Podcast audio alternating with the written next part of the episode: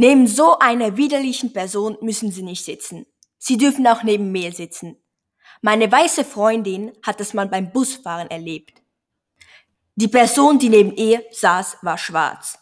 Rassismus erlebt man überall, auch in der Schweiz. Willkommen zu unserem Podcast.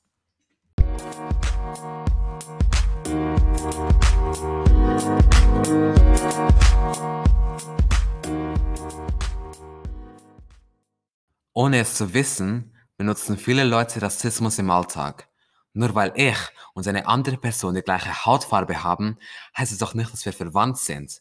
Nur weil ich lange in einem Laden stehe, heißt es doch nicht, dass ich etwas klauen will. Nur weil ich Locken habe, bedeutet das nicht, dass du meine Haare anfassen darfst. Nur weil ich eine Ausländerin bin, bedeutet das nicht, dass sie mich fragen dürfen, mit welchem Boot ich geflüchtet bin. Diese Situation haben wir oder Verwandte erlebt. Jetzt kommen wir zu sogenannten N-Wort.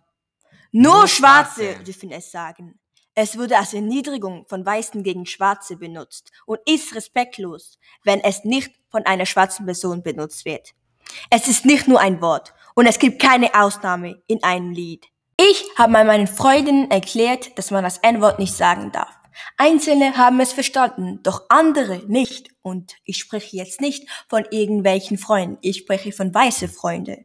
Sonst würde ich mich ja nicht so aufhalten. Also, die Antwort war, ja, das ist ja nur ein Lied, es ist ja nicht so schlimm, man kann es ja schon sagen, es ist ja nur ein Wort. Solche Sachen finde ich einfach nicht respektvoll. Und ich möchte mich respektiert fühlen in der Schweiz und will, dass das aufhört. Ich als Tamil und Rebecca als halbschwarze Person wissen, von was wir sprechen. Jetzt geben wir euch ein paar Tipps, wie ihr Rassismus im Alltag vermeiden könnt. Man sollte rassistische Situationen nie ignorieren. Educate yourselves. Erweitere dein Wissen über Kulturen und deren Hintergründe. Nehme an antirassistischen Demonstrationen teil. Zeige, dass du ein Teil des Black Lives Matter Movements bist. Unterschreibe und unterstütze Petitionen. Diese helfen, Regelungen in der Regierung zu ändern. Und zuletzt, habe nie Vorurteile, sei immer offen für Neues. Ich hoffe, ihr habt es verstanden und ich hoffe, dass ihr es jetzt auch gut einsetzt. Danke fürs Zuhören. Das war der Podcast von Ajay und Rebecca.